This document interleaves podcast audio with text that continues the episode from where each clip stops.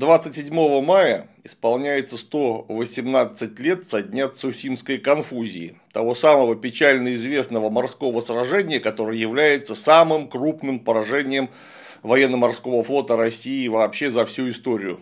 Хуже не было. В этой связи нужно поговорить, как же мы там оказались, во главе с человеком, которого там не должно было быть и который не хотел там оказаться.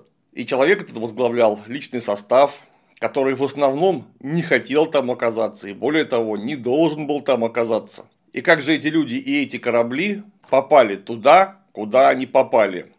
Вот с этим-то мы и попробуем разобраться перед печальной годовщиной. Потому что история жестоко мстит тем, кто не учит ее уроки. Нам бы надо их учить куда более тщательно, а потом полученные знания применять на практике. И если на практику мы в основном повлиять никак не можем, то не говорить о том, что знаем, и о том, что вскрывает историческая наука, это просто преступление. Так как люди мы законопослушны и на преступление идти не можем, поговорим о Цусиме. Итак, Цусима.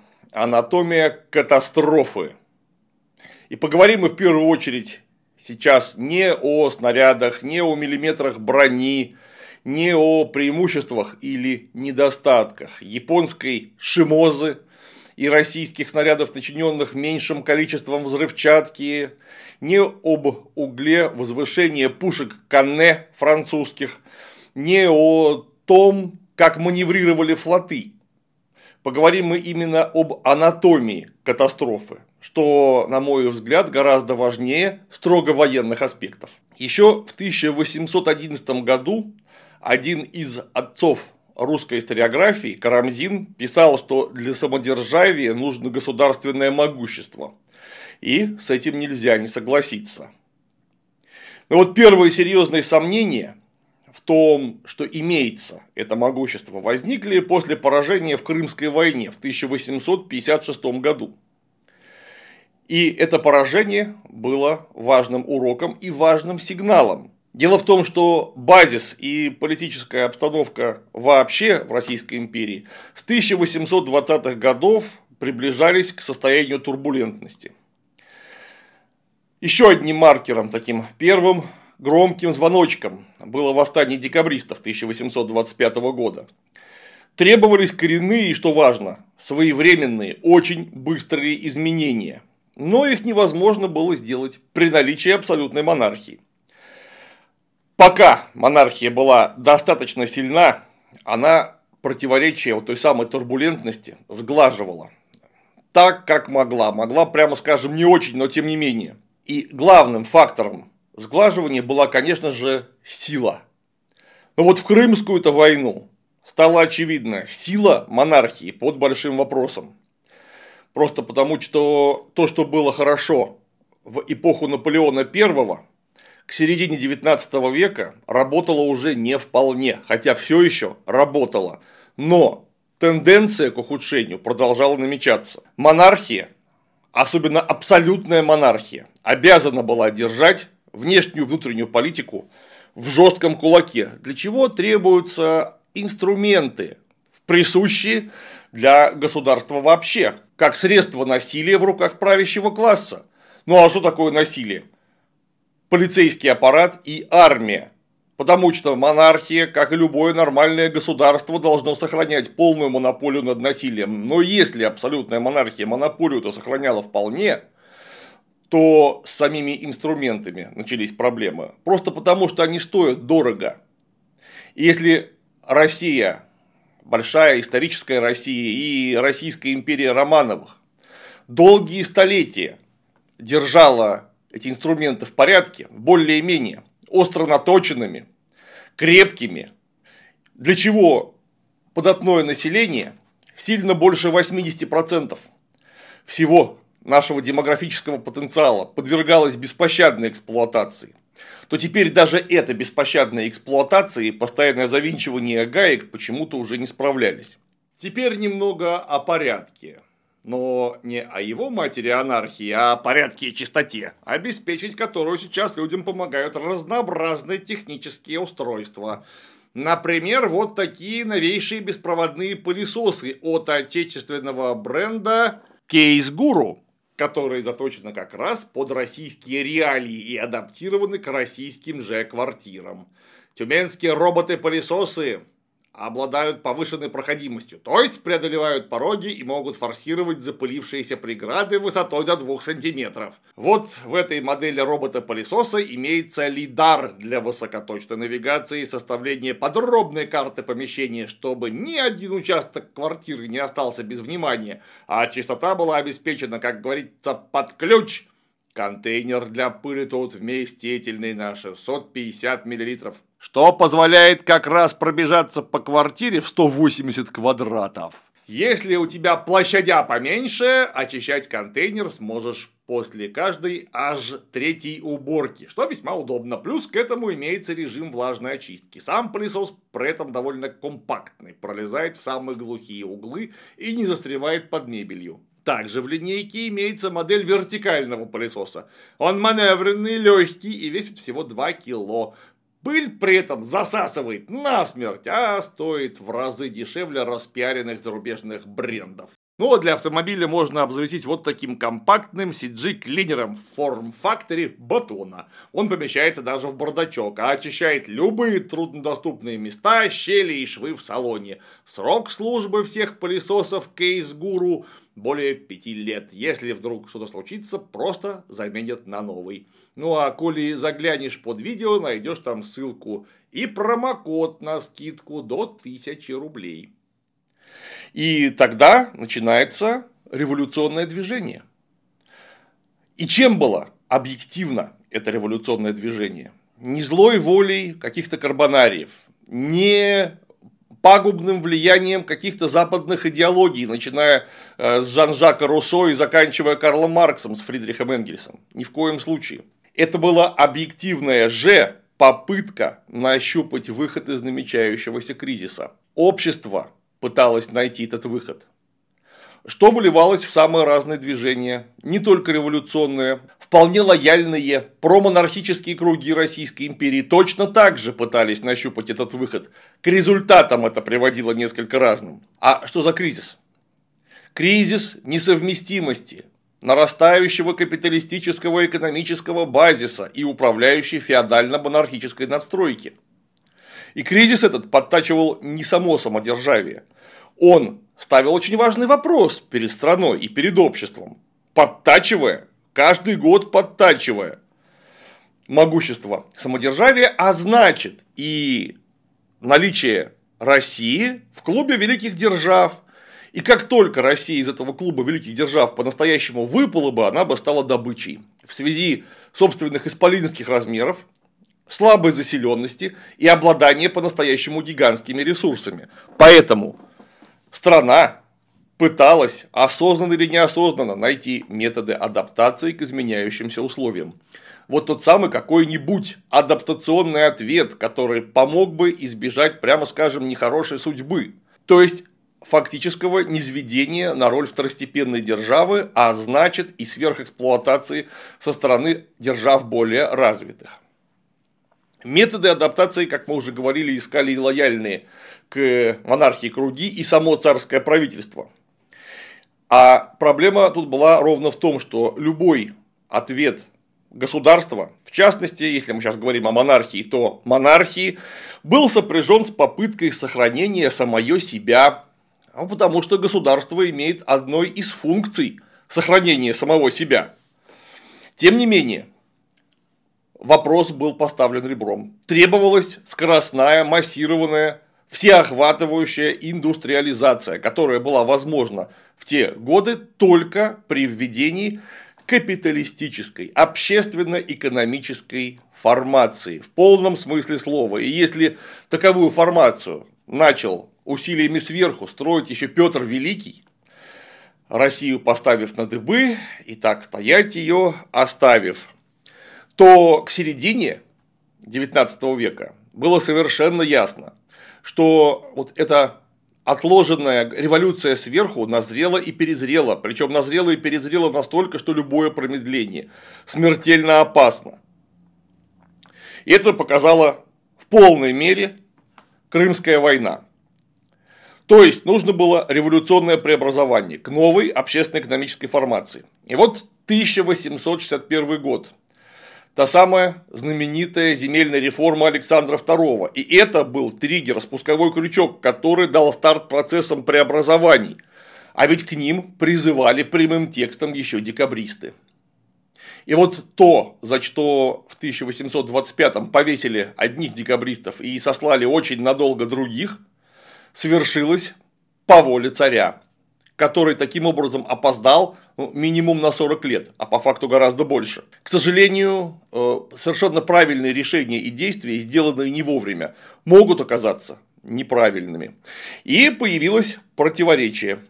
А противоречие это состояло ровно в том, что революционные изменения в экономике, нараставшие и ускорявшиеся, порождавшие совершенно новые социальные слои, никак не отражались или очень слабо отражались в системе управления. Более того, когда мы говорим о второй половине конце XIX века, нужно сказать, что эти изменения постепенно сходили на нет, возвращаясь к совершенно реакционному состоянию, возвращаясь к состоянию контрреформ. Назревал конфликт, и он должен был разрешиться так или иначе. И вот тут внимание, нужно отчетливо понимать, что конфликт был внутренний. Но далеко не всякий внутренний конфликт в истории человечества обязан разрешиться там, где он зародился, вместе своего генезиса. Очень может быть, он разрешится или его попытаются разрешить при помощи тех или иных внешних усилий.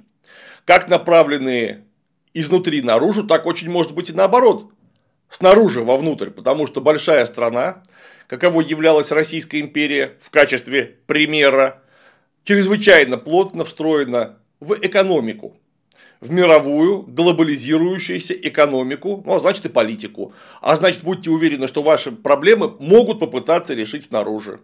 Или вы можете попытаться решить собственные внутренние проблемы за счет не внутреннего, а внешнего действия. И это чрезвычайно важно запомнить и понять, когда мы говорим о Цусимской катастрофе и вообще русско-японской войне. О том, что происходит что-то не то, как мы уже выяснили, говорили далеко не только круги э, слева, далеко не только революционеры и карбонарии.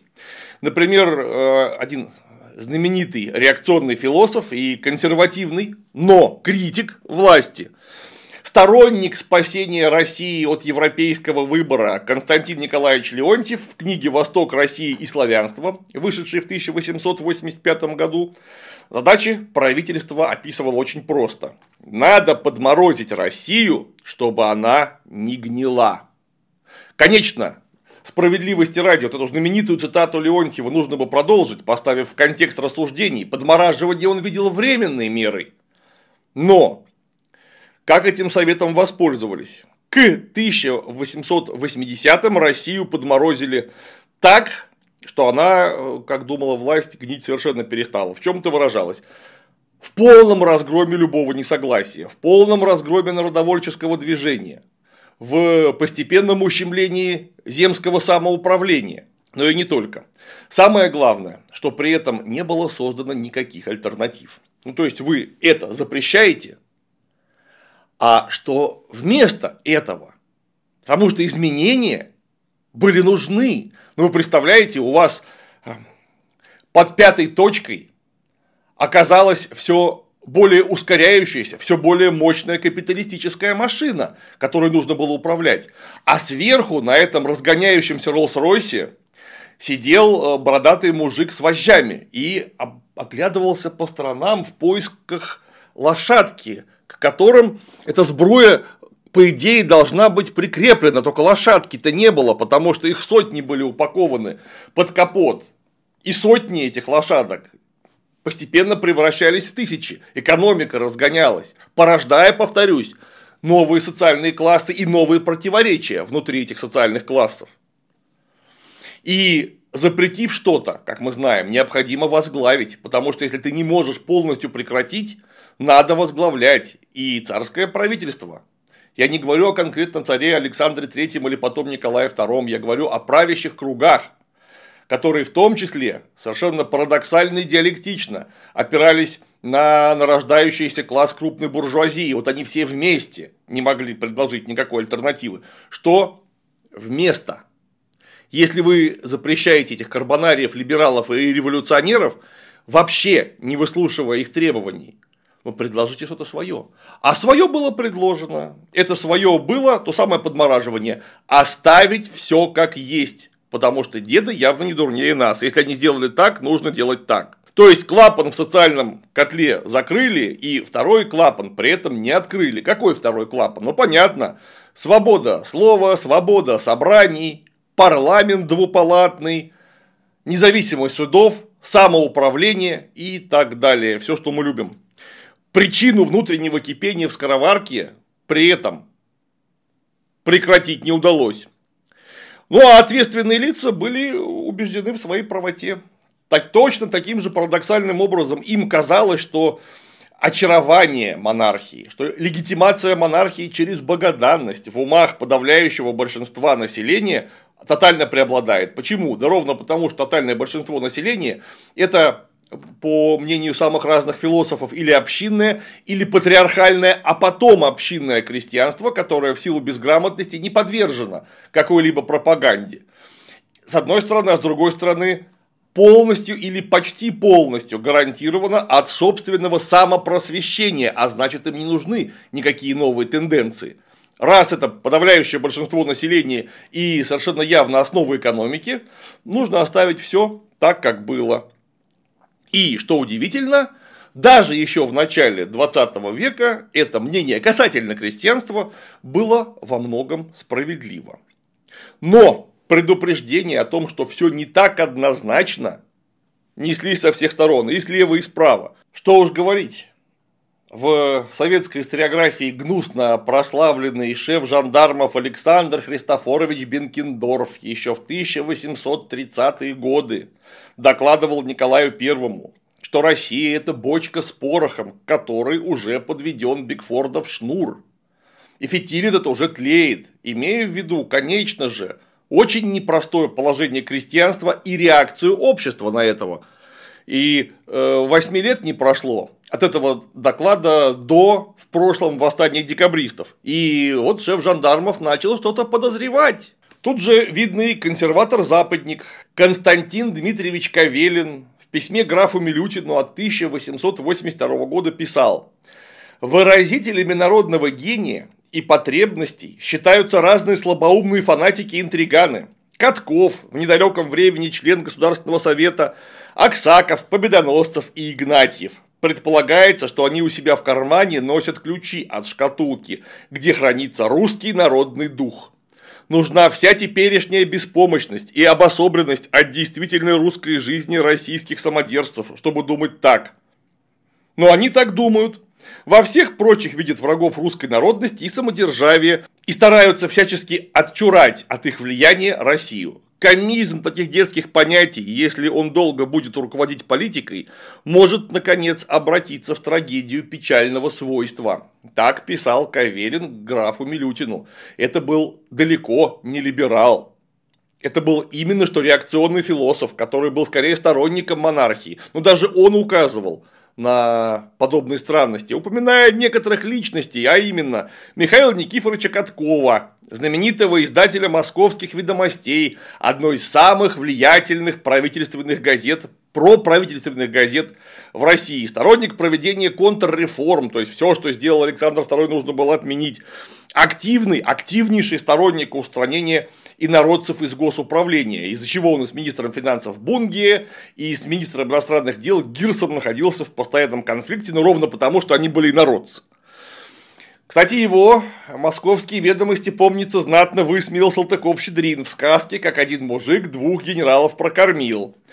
Вы помните, на необитаемом острове оказались два генерала, где, казалось, не было никаких людей, но где, однако, под кустом почти сразу обнаружился старый номер московских ведомостей. Игнатьев Николай Павлович – это бывший министр госимуществ и министр внутренних дел. Жуткий, по-настоящему жуткий антисемит и полонофоб, который известен фразой В Петербурге существует могущественная польско-жидовская группа, в руках которой находятся банки, адвокатура, значительная часть печати и другие общественные дела. Всякий честный голос русской жизни заглушается польско-жидовскими криками, твердящими о том, что русские требования следует отвергнуть как отсталые и непросвещенные. Хорошо, правда? Россия же, она же для русских, правда? Константин Петрович Победоносцев, понятно, это оберпрокурор Священного Синода, один из идеологов официальной политики, внутренней политики Российской империи вообще, близкий товарищ Александра III и настоящий наставник, духовный отец Николая II.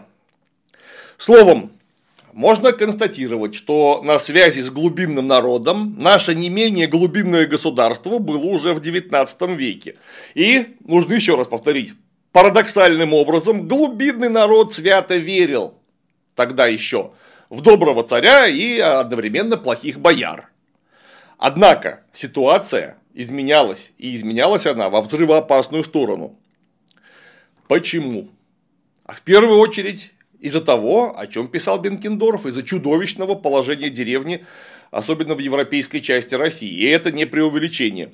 Положение было именно чудовищное, и оно фактически запускало таймер. Когда народ массово разочаруется в монархии? Но государство никак не решало проклятый аграрный вопрос. Не решало со времен Екатерины II, постоянно откладывая его на будущее – к сожалению, с каждой итерацией этого откладывания на будущее, передачи проблемы собственным преемникам только усугубляла ситуацию. То есть каждый новый круг превращался в автокаталитическую самоподдерживающуюся реакцию, которая выдавала все более поганый результат в итоге. Все это усугублялось тотальным перенаселением сельскохозяйственных земель Европейской России. То есть крестьяне размножались. Им это было напрямую выгодно. Почему? Да потому что чем больше у тебя детей, тем больше в итоге будет э, рабочих рук, и это твоя готовая пенсия. Те самые дети, они тебя на старости лет будут кормить. Поэтому нужно так сделать, чтобы детей было как можно больше, несмотря на совершенно жуткую детскую смертность. Шесть человек в семье – это было в среднем. Население росло, а количество освоенной земли нет. При том, что от четверти до трети данной земли находилась вовсе не в крестьянских руках, а в руках помещиков или крупных латифундистов, в которых превратились частично помещики, ну а частично богатые, э, очень маленький процент разбогатевших крестьян которые таким образом концентрировали землю у себя в руках, оставив своим односельчанам или бывшим подданным, если мы говорим о помещиках, очень небольшой надел земли, где постоянно увеличивалось население. Таким образом, на душу населения земли оставалось все меньше и меньше. Вместе с э, довольно отсталым аграрным базисом аграрной технологии, а у нас местами господствовало трехполье, то есть аграрная система вообще 15-17 веков, это гарантировало регулярные крестьянские голодовки. И они должны были вылиться в катастрофу рано или поздно, и крестьяне это более чем ощущали. Динамика крестьянских волнений самого разного толка, от вынесения э, прошений самого гнусного свойства до прямых вооруженных выступлений говорит сама за себя. Вот посмотрим. С 1801 по 1810 год 209 выступлений. С 811 по 820 485, с 821 по 830 691 выступление, с 31 по 840 702, с 841 по 850 944, 951 1856. Заметьте, мы раньше оперировали отрезками в 10 лет, теперь в 5. 530 по 88 в год. 1857-860, 825, в среднем по 206 в год.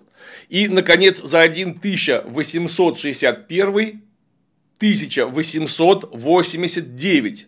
Там есть несколько разные подсчеты. Э, я слышал от 1000 874 выступлениях, однако, согласимся, с данными цифрами небольшая разница. Это настоящая уже почти Пугачевская война. Дальше дело пошло э, на спад, но не принципиально. 1862-1870, 1984 выступления, в среднем 220 в год, 1871-1880, 342, примерно по 34 в год – 1881-1889, 659, 73 в год. 1890-1894, 209 по 42 в год. 1895-1900, 418, уже по 70 в среднем в год. 1901-904, 586 по 147 в год. Ну и, конечно, настоящий взрыв, момент истины, 1905-1907 год, годы Первой русской революции. 21 823 выступления, в среднем по 7274 в год. Причем, заметьте, крестьянская масса в основном, не говорю целиком, в основном не была распропагандирована. Потому что э, доклады третьего отделения однозначно говорят нам, деревни, где была высока активность революционных кругов, на удивление, выступали реже, где каких-либо революционеров и их прокламаций не было вообще или их было исчезающе мало. Это была именно крестьянская самодеятельность. Крестьян, которые лучше всех понимали, чем грозит подобная ситуация. Заметьте, статистика приведена без Польши, без Финляндии и без Средней Азии. Ну и вот промежуточный момент истины перед Первой русской революцией – не урожай 1891 года, который привел к царь голоду 92-93 годов. Это было настоящее бедствие, когда пустили целые деревни. По скромным подсчетам, до 400 тысяч человек лишилось жизни. Непосредственно от голода или от его последствий. Конечно, правительство озаботилось помощью. На самые разные ее мероприятия от организации ночлежек, раздачи бесплатного продовольствия до подвоза хлеба в голодающие регионы было выделено 72 миллиона рублей, из которых, правда, потратили 60. Причем к 1993 году министр финансов Иван Алексеевич Вышнеградский выступил вообще за прекращение финансирования помощи, ну просто потому что оно какое-то бессмысленное.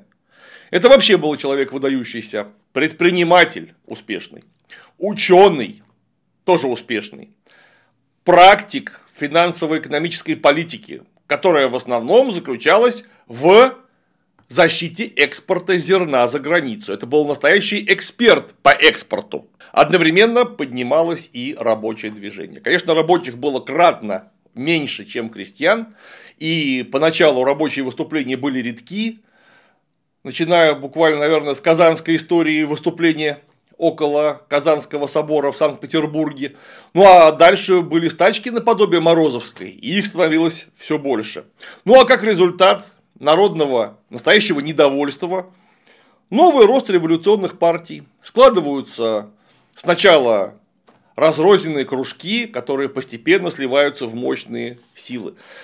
Конечно, изначально была земля и воля, та самая, которая убила Александра II по глупости – по глупости намерений я имею в виду.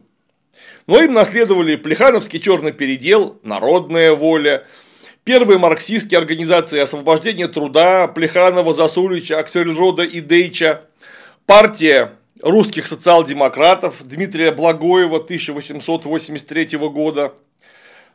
В 1902 появилась партия социалистов-революционеров, знаменитых эсеров – Союз борьбы за освобождение рабочего класса Ленина и Мартова, впоследствии э, трансформировавшийся в Российскую социал-демократическую рабочую партию РСДРП, анархисты, многочисленные партии национальных окраин, от э, феноманов в Финляндии до мусульманских партий, еврейского бунда, причем партий самых разных толков. От буржуазно-националистических до социал-демократических были и, собственно, рабочие организации. Южно-Русский союз рабочих в Одессе 1875 года.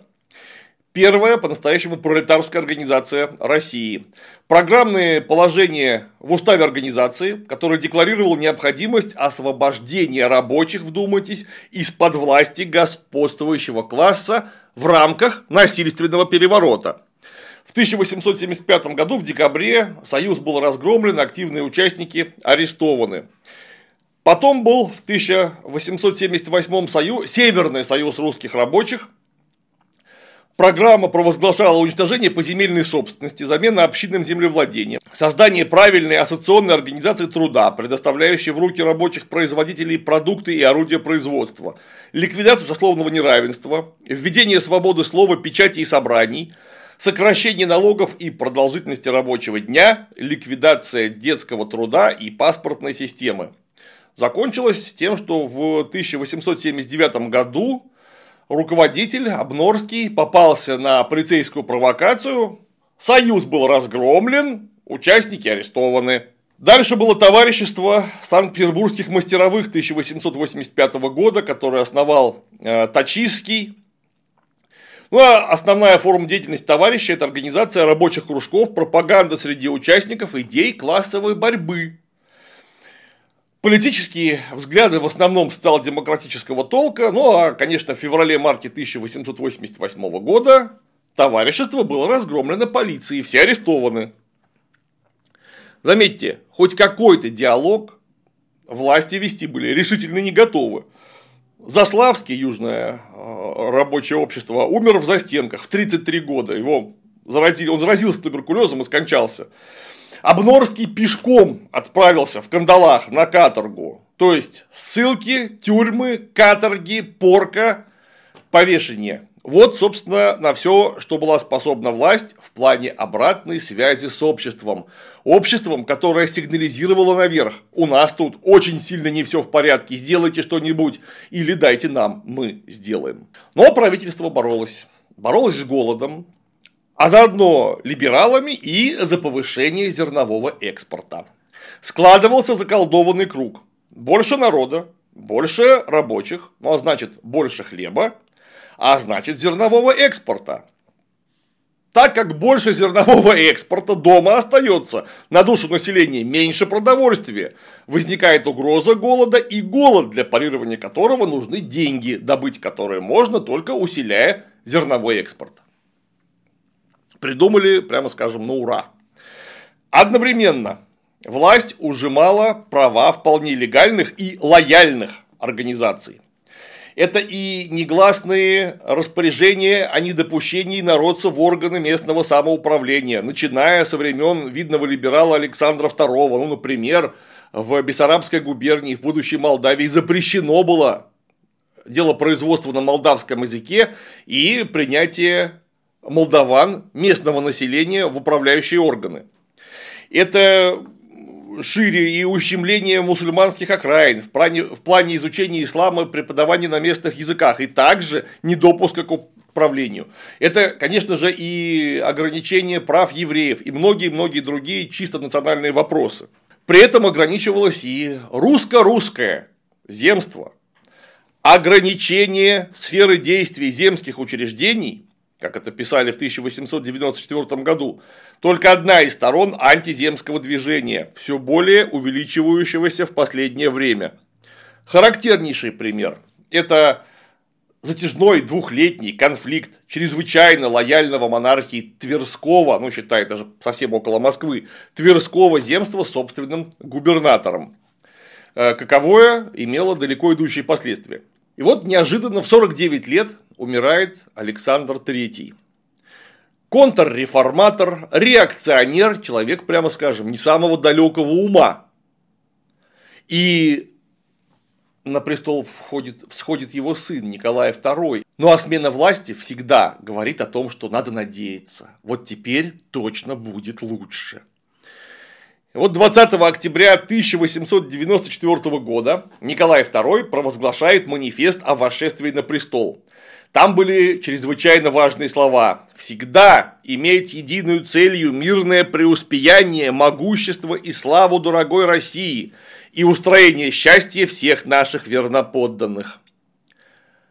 Вдохновившись таким обещанием, Тверское земство немедленно приняло адрес на высочайшее имя. Предводитель дворянства лично написал, и земство утвердило следующий текст. Я его целиком приведу, он очень говорящий. Мы уповаем, что счастье наше будет расти и крепнуть при неуклонном исполнении закона, как со стороны народа, так и представителей власти, ибо закон, представляющий в России выражение монаршей воли, должен стать выше случайных видов отдельных представителей этой власти. Мы горячо веруем, что права отдельных лиц и права общественных учреждений будут незыблемо охраняемы. Мы ждем, государь, возможности и право для общественных учреждений выражать свое мнение по вопросам их касающихся, дабы до высоты престола могло достигать выражение потребностей и мыслей не только представителей власти, но и народа русского. Мы ждем, государь, что ваше царствование России двинется вперед по пути мира и правды со всем развитием общественных сил – мы верим, что в общении с представителями всех сословий русского народа, равно преданных престолу и отечеству, власть вашего величества найдет новый источник силы и залог успеха в исполнении великодушных предначертаний вашего императорского величества. Закончилась речь, зачитанная в присутствии Николая II криками «Ура! Россия! Ура! Николай II. Ну а следом аналогичные адреса вот такого же возмутительно-либерального толка написали и многие другие земства. Надо было как-то реагировать, потому что это же не просто так, это земство. То есть, земские органы самоуправления, где первую скрипку играет дворянство. Ваша база опоры, ваша феодальная база опоры. Можно сказать, ваши коллеги по классу и коллеги по опасному феодальному бизнесу на протяжении столетий. Попробуй их проигнорируй. Игнорировать было ни в коем случае нельзя. И вот тогда, под воздействием Константина Петровича Победоносцева и министра внутренних дел Дурново, Николай подготовил и сказал свое веское слово 17 января 1895 года на встрече с представителями земств в Николаевском зале Зимнего дворца. Кстати, если что, можете проследовать в Эрмитаж и посетить он и Николаевский зал, чтобы почувствовать себя в центре событий. Я там раз, наверное, тысячи две бывал и постоянно проникался. Как это было красиво. А как это было красиво? Послушайте. Тоже целиком зачитаю. Я рад видеть представителей всех сословий, съехавшихся для заявления верноподданнических чувств. Верю искренности этих чувств, присущих каждому русскому. Но мне известно, что в последнее время слышались в некоторых земских собраниях голоса людей, увлекающихся бессмысленными мечтаниями об участии представителей земств в делах внутреннего управления. Пусть все знают, что я, посвящая все силы благу народному, буду охранять начало самодержавия так же твердо и неуклонно, как охранял его мой покойный родитель, бессмысленными мечтаниями. Чтобы вышло доходчиво, автору первого того самого Тверского адреса, Тверскому предводителю дворянства Федору Ивановичу Родичеву воспретили заниматься земской деятельностью навсегда личным распоряжением императора. После чего всем стало ясно, что опять что-то пошло не так, или, по крайней мере, не совсем так, как народ рассчитывал. Причем какой народ? Дворянский. Ну а юный монарх почти в точности процитировал основные положения из речи Победоносцева о Конституции 1881 года, которую он зачитал на встрече с представителями министерств. Там были такие слова. В России хотят ввести Конституцию, если не сразу, то по крайней мере сделать к ней первый шаг. А что такое Конституция? Ответ на этот вопрос дает нам Западная Европа. Конституции там существующие, суть орудия всякой неправды, орудие всяких интриг. И эту фальшь по иноземному образцу, для нас непригодную, хотят к нашему несчастью, к нашей погибели ввести и у нас. Россия была сильна благодаря самодержавию, благодаря неограниченному взаимному доверию и тесной связи между народом и его царем. Если вы вспомните недавнюю статью Суркова касательно глубинного народа и тысячелетнего государства Путина, вы увидите там риторику, которая напрямую, текстуально почти совпадает с речами Победоносцева и его теоретическими выкладками. Кстати, не только его, но и знаменитого философа-фашиста Ильина. Вопрос, как именно вот весь к тому времени уже почти 150-миллионный народ сносится с царем, непосредственно с царем, донося до него свои чаяния, и как он один, хорошо, не один, при помощи своего ближнего аппарата управления сможет переварить подобного рода запросы, которые, и повторюсь, непонятно как доставляются. Э, Победоносцев таким вопросом не задавался. Э, была какая-то экзистенциальная, по его мнению, духовная связь с глубинным народом. На основании чего нужно было предпринимать вполне конкретные, как экономические, так и политические шаги. И их, более того, предпринимали. Вы ощущаете, насколько прочен был внутриполитический и экономический тыл Российской империи. И вот опираясь на него, официальный Петербург, как ураган, вторгся в большую игру на Дальнем Востоке.